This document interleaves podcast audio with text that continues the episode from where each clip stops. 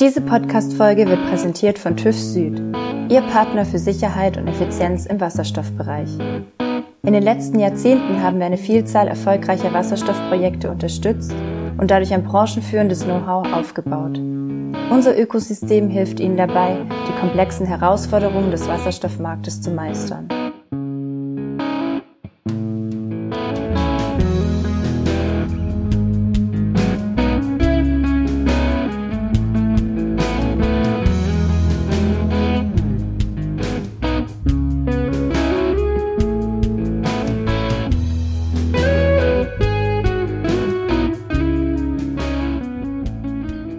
Herzlich willkommen an der Hydrogen Bar. Wir begrüßen euch wieder für eine neue Folge des Podcasts rund um Wasserstoff und Brennstoffzellen. Freut uns wie immer, freut uns wie jede Woche, dass ihr auch in dieser Woche wieder dabei seid. Und ich bin natürlich wieder nicht alleine hier. Ich bin ganz und gar nicht alleine hier. Ich habe den Johannes dabei. Hallo Johannes. Und wir haben sogar noch mehr Leute dabei. Ja, hallo Martin. Ja, wie du gesagt hast, wir haben hier auch einen Gast. Diese Episode ist wieder vom TÜV Süd gesponsert. Vielen Dank an den TÜV Süd und ein herzliches Willkommen an Jürgen Hein, der uns vom TÜV Süd aus dem Bahntechnikbereich besucht. Hallo Jürgen. Hallo Jürgen. Hallo, Servus. Hallo Kollegen. Schön, dass du Zeit hast für uns, Jürgen. Freut uns sehr. Und wie es du Johannes schon angedeutet hast, äh, hat, du kommst aus einem sehr, sehr spannenden Bereich beim TÜV Süd, nämlich aus der TÜV Süd Rail GmbH, richtig? Vielleicht könntest du zum Einstieg wie immer einfach ein paar Sätze zu dir sagen, wo du herkommst, was du machst und wie deine Berührungspunkte zu unserem schönen Thema Wasserstoff sind. Also, ich bin ein ein Leipziger, der in Dresden studiert hat, an der Hochschule für Verkehrswesen äh, und bin dort mit als Schienenfahrzeugsystemingenieur dann rausgegangen, aber noch dazu mit einer Promotion im Rucksack drin, äh, und zwar bezogen auf das Fahrzeuggebiet Akustik. Ähm, das war sozusagen meine erste große Erfahrung, nämlich genau in die Wände reinzurutschen und habe dann sozusagen einen Job gesucht, natürlich äh, an einem freien Markt, der besetzt war und habe ein halbes Jahr tatsächlich eine Tätigkeit gesucht. Bin dann eingestiegen bei der Deutschen Waggonbau Aktiengesellschaft in Berlin, mhm. was jetzt eigentlich dann Bombard oder was dann Bombardier wurde und jetzt bei Alstom ist. Und diese, diese große Prüfstelle, die es damals gab, die ist sozusagen aufgelöst worden, leider Gottes. Und habe mich dort hauptsächlich auf, auch auf neue Technologien gestürzt, zum Beispiel Klimatechnik und umweltorientierten Fahrzeugbau. Bin natürlich dort auch sehr stark mit Brandschutz in Berührung gekommen, habe dort sozusagen ein, ein Brandschutzlabor dann als erstes mit aufgebaut. Ähm, war hochspannend, habe dort fünf Jahre wirklich geschafft, also an den CAT-Maschinen und mit den Ingenieuren und mit den Testern und bin dann von der Deutschen Bahn AG in Frankfurt am Main gerufen worden, in den Vorstandsstab zu kommen, und zwar beim Unternehmensbereich Personenverkehr und dort im Bereich Umwelt, Arbeits- und Brandschutz zu agieren. Das heißt, ich habe dann sozusagen richtig tief drin gesteckt in den, in den betrieblichen Prozessen von, von Instandhaltung, Fahrbetrieb äh, und, und, und Chaotenmanagement, hätte ich jetzt beinahe gesagt. ähm, nein, man ist vorne mit den Lokführern mitgefahren und hat da wirklich erlebt, was sozusagen passiert. Und das Schöne war, man hat unwahrscheinlich viel Erfahrung gesammelt, was draußen tatsächlich alles passieren kann. So, dann nach wieder fünf Jahren äh, hat mich der TÜV gesucht. Der ist übrigens schon ziemlich lange dann um mich rumgelaufen äh, und hat drei Jahre gewartet, weil ich ja, wie gesagt, fünf Jahre immer schön voll machen, hilft sehr gut für den Lebenslauf und bin jetzt seit fast 22 Jahren beim TÜV Süd, angefangen bei der TÜV Automotive, damals noch, da gab es die Rail noch nicht und habe dann von ja ungefähr sechs, sieben äh, Experten aufgebaut zu jetzt ungefähr 150, 160 Experten bei der TÜV Süd Rail GmbH Jetzt sitze ich in Berlin, aber München ist das Headquarter und wir haben natürlich einen unwahrscheinlichen Expertenpool, ähm, sagen wir mal, in den TÜV Süd rein. Also wir haben ungefähr 400 oder 500 bahnaffine Experten beim TÜV zu sitzen. Ja, und jetzt, mein Job jetzt, ist Leiter von Innovation im öffentlichen Transport. Das klingt richtig geil, denn es ist hier nicht nur die, die klassische Schiene, also die stahlbereiften Räder, sondern man kann ja auch spurgeführte Systeme dazu nehmen, zum Beispiel auch gummibereifte spurgeführte Systeme oder seilgezogene Systeme oder auch äh, Monorail-Systeme oder Transrapid. Da habe ich übrigens auch sehr stark gearbeitet in dem Feld, äh, einmal in Deutschland, einmal in China und mache jetzt initiierend projektentwicklungsbegleitend Energieumwandlung und Speicherung auf Fahrzeugen. Klingt genial. Das beinhaltet nämlich genau Schwerpunkte Wasserstoff, Lithiumbatterietechnologie und ähnlichem. Und bin nebenbei noch so für die restliche Zeit, die um mir zur Verfügung steht, noch Lead Assessor für bahnspezifische Systemsicherheit kann also auch Brandursachenanalysen mit dem äh, Fachteam gestalten, wobei äh, das Fachteam jetzt immer mehr übernimmt und ich sozusagen den, den Weg des TÜV Rail in die, in die Welt hinsicht zu neuen innovativen Anwendungen treiben möchte. So mal, das ist kurz, kurz gesagt, der Überblick, was ich, wo ich herkomme und was ich jetzt mache zusätzlich sogar auch noch Zeit für die Podcastaufnahme. Es ist der Wahnsinn. Genau. ja, wunderbar. Aber dann können wir dann gleich in das Thema reingehen und hier dein, dein Wissen absaugen. ähm, weil du, du hast dich ja wirklich mit, mit sehr, sehr vielen ja, Fortbewegungssystemen beschäftigt. Und da kommt jetzt dieses ganze Thema Wasserstoff und Batteriemobilität auf, quasi als, als Kulmination am Ende. Wie, wie siehst du das denn als Fortentwicklung von den, den typischen Entwicklungen und, und Weiterentwicklung oder ist da wirklich ein ganz neues Feld, das sich öffnet? Gibt es da wirklich Disruption und gibt es einen Unterschied zwischen jetzt dem Batterieantrieben und, und Wasserstoffantrieben im Schienenverkehr? Ja, also es, es, das Thema ist ja, sag mal, ein bisschen wie sagen wir das, kontrovers diskutiert. Auf der einen Seite sitzen die, die, die sich nur mit Batterien beschäftigen, auf der anderen Seite sitzen die, die sich nur mit Wasserstoff beschäftigen und im Endeffekt ist es eigentlich ein Blödsinn, dass man beides sozusagen verreist. Denn mal unter uns gesagt, auch die Wasserstofftechnologie basiert auf Batterieanlagen, also Brennstoffzellen müssen ja irgendwo hin mit, mhm. mit der Restenergie und ich brauche einen sogenannten Pusher und das kommt aus der Batterie raus, wenn ich, wenn ich gute Traktion machen möchte. Und eben halt die Batterietechnologie als solches nur ohne Wasserstoff ist natürlich schon von, von der Massebilanz her ein bisschen schwierig. Das heißt also mal als Beispiel gesagt, wenn ich jetzt mal die beiden, zwei Züge nebeneinander lege, also zwei zweiteilige Züge, dann kann eine Batterie in einem reinen Batterietriebzug hat eine viel geringere Kapazität in der Batterie als zum Beispiel ein, ein Wasserstoffzug, der ja pausenlos Energie erzeugen kann.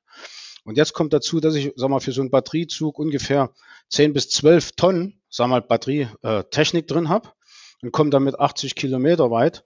Und bei einer Wasserstoffanwendung habe ich nur drei bis vier Tonnen und komme, auf Deutsch gesagt, ja, abhängig von Wassermenge, auch über 1000 Kilometer weit. Und das ist natürlich jetzt schon eine kleine Nummer, die man betrachten muss, wobei natürlich die Brennstoffzellentechnologie auch wieder ein paar Tonnen reinbringt, aber dann ist die Laufleistung wieder eine andere.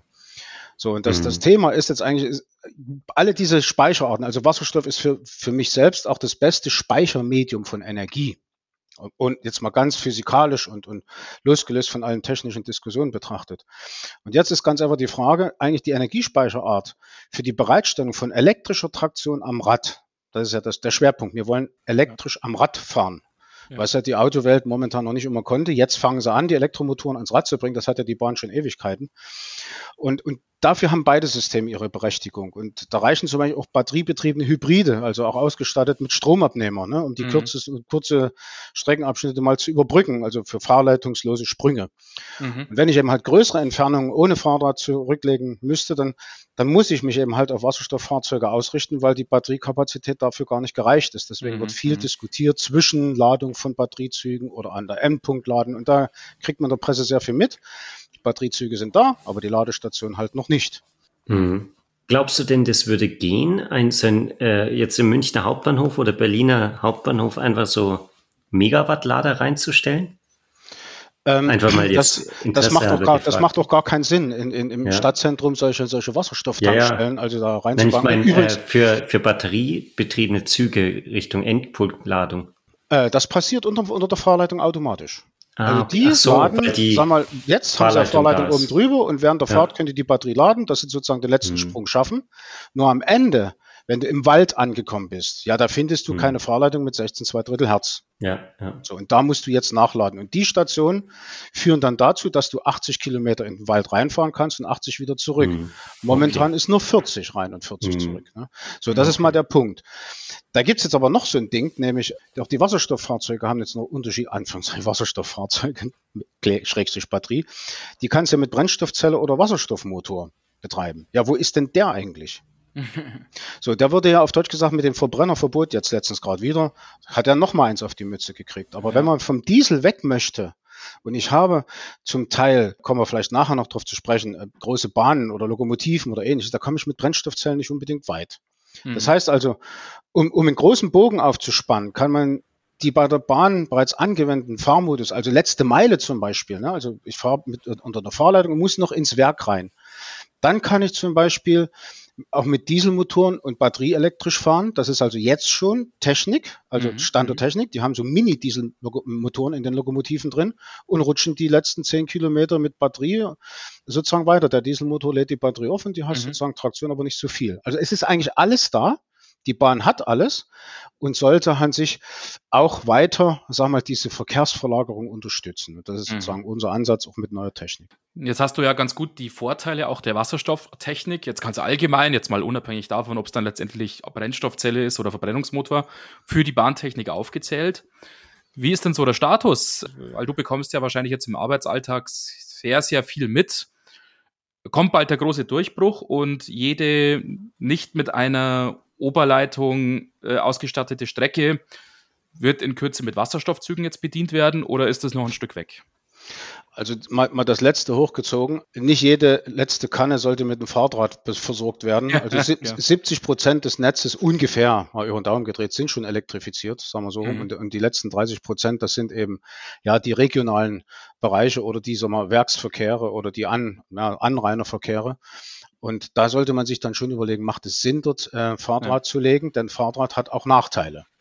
Man mhm. sieht so häufig mhm. Reisen, dann steht der IC wieder draußen oder oben in Norwegen, Eisbildung, reiste Fahrleitung, also da gibt es auch schon andere Sachen. Aber jetzt mal auf den ersten Ansatz wieder zurückzukommen. Mo momentan, also zum Zeitpunkt heute, sind eigentlich fast alle bekannten Schienenfahrzeughersteller auf der Wasserstofftechnologie, also parallel auch Batterietechnologie, die haben die auch, alle beide Päckchen haben die sozusagen bei sich drin mhm. und haben jetzt überall ihre Fahrzeuge in der Entwicklung mit einem unterschiedlichen Projektfortschritt. Also mhm. brauche jetzt keine Werbung machen für irgendwelche Fahrzeughersteller. Wenn jemand zuhört, der weiß es. Ja, bei mir geht's auch. So, genau. also entweder sind diese noch in der Konzeptphase drin. Also ich gucke jetzt mal weltweit, ne? Mhm. Also selbst in Amerika oder Asien, überall sind sie dran oder Korea oder ähnlichem. So, also entweder sind sie noch in der Konzeptphase oder bereits auch in der Prototypen- oder Vorserienentwicklung. Das ist sozusagen die Vorstufe, bevor ich eine große Serie ausrolle. Ja. So. Und jetzt, also in Kürze, in ein paar Wochen, in ein paar Monaten, kommt die erste Fahrzeugserie tatsächlich in Schwung und wird dieses Jahr noch in den Fahrgastbetrieb, in den kommerziellen Fahrgastbetrieb gehen. Das sind die, jetzt muss man mal Werbung machen, weil es auch in der Presse steht, das ist die Alstom Island Serie, die jetzt in Bremerförde und in Frankfurt am Main dann eingesetzt wird, ab 22, 23 massiv mit, ein, ja. ja. mit, mit fast 45 oder ungefähr, also knapp an die 50 Fahrzeuge. Das ist schon eine Nummer, die dann draußen rumfährt. Und ähm, sag mal, wir, wir können auch jetzt mal rausschauen. Wir haben ja in, in, im September gibt es in Berlin die große Innotrans. Die ist, die ist für die Bahnwelt ist das eigentlich ein Muss zur Ausbildung und zum Ermitteln von Stand Wissenschaft und Technik und Stand und Technik. Und dort werden sehr viele Beispiele auch von den Herstellern oder von den Komponentenlieferanten zu sehen sein. Also das wird ein richtiger äh, Knaller sein, wer sich alles mit dieser Technologie beschäftigt. Mhm. So, und wenn man sich jetzt mal überlegt, dass eine, eine Serienreife von solchen Fahrzeugen über sechs Jahre eigentlich benötigt. Wir reden jetzt nicht über Zulassungsaufwendungen und Testaufwendungen, die sind da mal ja. gedanklich irgendwo mit drinne. Mhm. Aber sechs Jahre brauchst du, bis eine große Flotte ins Rollen kommt. Das heißt also, wenn wir jetzt starten, dann wird es funktionieren, dass wir vor 2030 richtig Dampf unterm Kessel haben. Nur das braucht mhm. eben politisch und betreiberspezifische Aussagen, um solche Projekte auch zu initiieren, damit es nicht mhm. nur Versuchsballons, Anführungszeichen, bleiben, mhm. wo äh, Universitäten oder, oder ja. Institutionen oder auch die Industrie ja. te testet oder spielt. Ja. Darauf zielt meine Frage so ein bisschen mhm. ab. Ähm, mhm. weil wir haben ja schon, korrigier mich, du weißt das besser, ich glaube, da oben in Bremerförde ja so die ersten Fahrten jetzt mit dem Zug, den du genannt hast, von dem Hersteller, den du genannt hast, das ist jetzt auch schon drei, vier Jahre her. Genau, hat 2018 gestartet, genau. Ja. Mhm. Kommen wir jetzt aus dieser Phase raus, wo man mal jetzt demomäßig mal ein bisschen hin und her fährt und dann sagt, ja Wahnsinn, wir haben hier einen Wasserstoffzug. Äh, kommt man in eine Phase, wo das hier ein wirtschaftlicher, tatsächlich dann Betrieb ist, auch der dann wirklich halt betriebswirtschaftlich sinnvoll ist und der halt nicht mehr in dieser Demo-Phase sich aufhält? Also dieses Projekt ist aus der Demo-Phase raus. Mhm. Der nächste, der jetzt damit anfängt und sag mal, das Laufen lernt, ist jetzt einfach der Siemensaner. Mhm. Mit seinem Mirio. Das hat er ja auch in der Presse, stand ja auch drin, der Mirio Plus H. Der kommt jetzt ins Rollen. Die anderen Hersteller, die sind auch dabei, die Fahrzeuge jetzt schon tatsächlich auf dem Gleis zu haben und mhm. auch schon, sag mal jetzt, äh, für die Betriebsgenehmigung getestet zu haben. Das heißt, die lernen jetzt die Brennstoffzellen oder die Batterien oder was weiß ich, oder das Zusammenspiel von den unterschiedlichen Technologien. Auch Baumaschinen sind dabei. Das Zusammenspiel. So, bloß wenn du jetzt von einem, ähm, sag mal, kalkulierbaren oder, oder LCC-günstigen Einsatz sprichst, im Moment weiß noch keiner, wie sich, sag mal, die, der, die, das, der betriebliche Zustand oder die, die, die Verschleißsituation oder die, die Stresssituation bei den Fahrzeugen mhm. gibt, das ist jetzt, kommt jetzt erst ins Rollen und dann kann man erst harte Zahlen kriegen. Mhm. Und so lange brauchst du ein kleines Stück politische und betreiberspezifische Unterstützung, wo auch Entwicklungsfinanzierung loslaufen, wo du auch ein bisschen Subventionen benötigst, um das anzuschieben, damit die Technologie dann auch rund wird und eine Plattform bildet. Und das passiert eben in Deutschland oder in Frankreich, in Italien, Spanien. Da sind momentan gerade solche Projekte auch äh, durch, durch den Staat äh, sagen wir, unterstützt. Und Fahrzeugbestellungen, die gibt es ja. Also in Deutschland und weitergehend Europa gibt es bereits schon Fahrzeugbestellungen, die das sozusagen mit anschieben, aus der Betreiberecke heraus. Und es gibt aber auch industrieeigene oder industrieinterne äh, äh Entwicklungen, ähm, die sozusagen jetzt, ja, ich will auf den Markt und muss jetzt mal schauen, ob ich da was hinkriege und dann kann ich dieses Ding mal anbieten und dann kommt mhm. auf einmal der Aha-Effekt, Mensch, da kann ich ja ein Fahrzeug kaufen. Äh, das ist ja cool. Jetzt ist nicht mal nur ein Hersteller. Und, und ja. mal unter uns mhm. gesagt, es wird ungefähr fünf Jahre noch so ein bisschen warten, bis das Ding ein Selbstläufer wird, sodass neben den eigentlich jetzt effizienten Schienenfahrzeugen mit Stromabnehmer, die sind ja die energieeffizientesten Fahrzeuge, die es gibt, hat ja die Bahn alles da. Also Lkw und, und Autobahn und Fahrleitung enthalte ich mich der Stimme. Wir haben Gleise, die fahren sogar noch leiser, Anführungszeichen, energieärmer und ähnliches, kommen aber dann die wasserstoffbetriebenen Fahrzeuge, also ob das dann Bimodale sind, also oder Hybride oder ob das sogar trimodale Fahrzeuge sind. Da ist schon Stand der Technik, also Stromabnehmer, Batterie und Motor. Momentan noch Diesel, vielleicht wird es irgendwann mal auch ein Wasserstoffmotor. Die gibt es ja schon. In England zum Beispiel. Mhm. Nur wichtig ist eben, dass die, dass die Elektrotraktion am Rad zum, zur Anwendung kommt, sodass auch die, die sogenannte Rekuperation der Bremsenergie mit erfolgen kann. Das kann ich ja beim, beim normalen Diesel oder Benziner kann ich es nicht. Das kann jetzt mein, mhm. mein Prius kann das auch. Ne? Kann ich dann mal an der Kreuzung Gas geben. Aber das ist momentan eben noch nicht das, das Richtige, wo, wo du sagen kannst, okay, mein, mein, mein umweltschädliches, ich sag mal, Energiespeichermedium ist dann weg, sondern wir haben durch das Bremsen können wir bei der Bahn 20 Prozent zurückholen mhm. an Energie. Das ist ein, ein, riesengroßes Ausrufezeichen. Und das machen die Fahrradfahrzeuge, machen das schon. Mhm. So, mhm. das heißt aber, dass zum Beispiel dieselhydraulische Fahrzeuge auch aus dem Betrieb genommen werden und diese nicht mehr nur Modernisierung unterzogen werden, was üblicherweise ja. noch 15 Jahren passiert. Und äh, in der Regel sind solche Fahrzeuge, zum Beispiel jetzt auch gerade frisch wieder bestellt, die kannst du ja nicht wegschmeißen da ist jetzt zu überlegen, was kannst du jetzt anpacken? Und da kann es zum Beispiel sein, dass das Thema Wasserstoffmotor tatsächlich noch einen Anreiz gibt, nämlich die, wenn schon dieselelektrischer Antrieb im Fahrzeug drin ist, den gibt es ja. Es gibt sehr viele Fahrzeuge dieselelektrisch, vor allem die, die aktuellen neuen. Und dann dort eventuell die Möglichkeit reinbringen, dann nimm doch diesen Motor und stell ihn um auf Wasserstoff und das andere bleibt bestehen und das Fahrzeug kann weiter mit, mit seiner Struktur fahren. Ja. Nur das mhm. wird auch noch ein paar Jährchen dauern, bis das da ist. Aber mhm. die, die, die Industrie ist auf dem Wege dazu. Also ja. wir wissen das, weil wir ja mit drin stecken. Du hast jetzt wahnsinnig viele verschiedene Technologien genannt, also gerade mit diesen Kombinationen bis zum Trimodalen.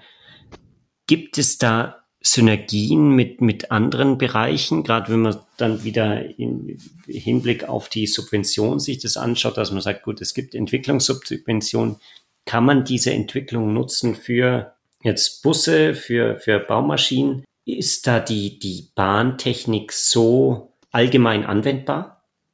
Also, wo ihr den Podcast an mich herangetragen habt, da habe ich mit der Frage gerechnet und ich habe, ich freue mich, dass sie tatsächlich kommt. das ist eigentlich für uns, sagen wir jetzt ein richtiger Volltreffer, denn das mhm. wird unterschätzt.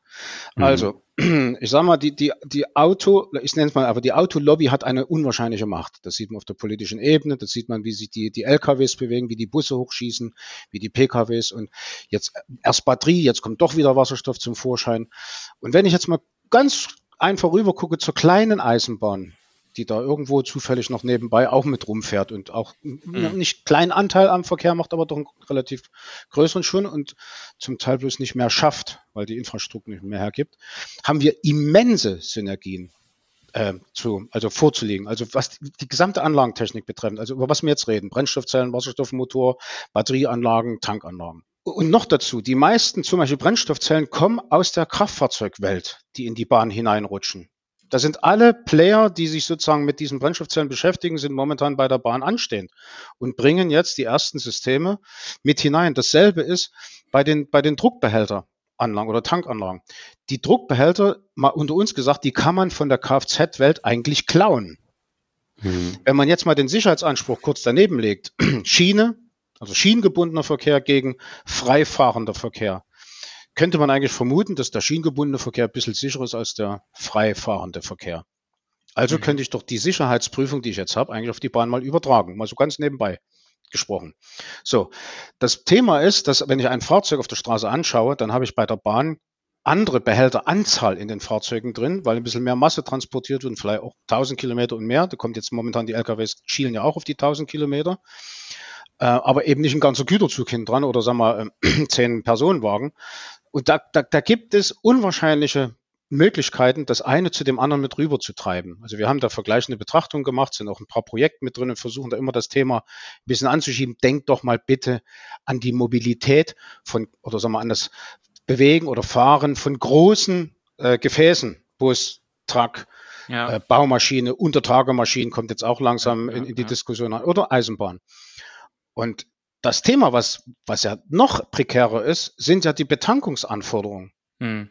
Das heißt, überall schreien sie jetzt nach Tankstellen. Und jetzt kommt die Frage, wie tanke ich denn auf Deutsch gesagt solche großen Behälter, die auch noch auf Leichtbau getrimmt sind, also diese Kunststoffbehälter, sogenannte Typ 4 Behälter, die thermisch sensibel sind. Und jetzt kommt genau der Punkt, wie kann ich mit einer, mit einer Wasserstofftankstelle sozusagen die, die Wasserstoffmenge und die Tankzeiten vergleichbar zu dem bisherigen äh, halten. So, das mhm. ist also, da kann man in Synergie machen. Also, was ein Triebzug mit 15 Minuten betankt haben will, will der LKW mit 15 Minuten auch betankt haben. Das ist dieselbe ja. Vorgabe. Ne? Ja. Die, die mhm. haben dieselbe Menge drin. Also, wo, wo, wo ist jetzt der Unterschied eigentlich zwischen diesen beiden Fahrzeugen? So, und selbst in der Entwicklung von den, von den Wasserstoffmotoren, ne? ich, ich rede über Anpassung von bestehenden Dieselmotoren. Nicht jeder Motor muss neu gebaut werden. Dieselmotoren sind, sind betriebsstabil ohne Ende. Also würden es Wasserstoffmotoren ja. wahrscheinlich genauso sein. Das ist nur die Wasserstoffverbrennung. Und äh, sagen wir, in der Regel kommst du aus der Straßenanwendung auf, von den Motoren auch runter. So, Großdiesel in Lokomotiven äh, in Europa würde ich mal eher sagen, nee, da denkt keiner drüber nach. Aber in der Welt wird schon über das Thema Großlokomotiven ja. nachgedacht. Ja. So, und da ist natürlich jetzt der, der Fokus richtig. Muss ich da wirklich Brennstoffzellen nehmen? Ähm, oder kann ich wirklich tatsächlich auch einen leistungsstarken äh, äh, sagen wir Wasserstoffmotor nehmen? Okay, der ist jetzt nicht ganz so effizient und Wirkungsgrad und so weiter. Gibt es wieder viele Diskussionen. Wenn du Wasserstoff geschenkt kriegst, ist das eigentlich die Frage egal. Ja. So, und, und dann kommt an sich der Punkt, was wichtig bei der technischen Ausrichtung ist, das sind die bahnspezifischen Anforderungen aus dem Betrieb auf der Schiene. Das heißt also, es gibt zusätzliche oder andere Nachweise als bei der mhm. Straße. Das ist richtig. Aber es gibt wahnsinnig viel Synergien, wo man das eine mit dem anderen vergleichen kann. Und man kann, äh, was bei einer Straße eine, eine Nachweisführung hat, über Konformitätsbetrachtungen direkt auffangen oder auch von der Bahn auf die Straße runterholen. Und damit ist ein Nachweisaufwand für beide Systeme in Synergie möglicherweise durchaus, ähm, sag mal, wertschöpfend was ja bei uns auch im Slogan vom TÜV Süd drin steht. Ne? Ja. So, und, und hier kommen in der Regel, wenn man jetzt die Synergie wieder anguckt, mal, eigentlich alle Experten des TÜV Süd, in der Regel alle an den Tisch, um nämlich die Synergien beim Testen, Inspizieren und Zertifizieren tatsächlich mal auszuloten, sodass die mo modulare Anwendung von solchen Anlagen für die Mobilität künftig auf dem Weltmarkt auch zur Verfügung stellen. Also ich kann ja, kann ja auch nach Amerika gucken, HGV-Vorgaben oder in, nach China die, die, die, die chinesischen Vorgaben oder in Europa die, die ISO oder IEC, was alles gibt.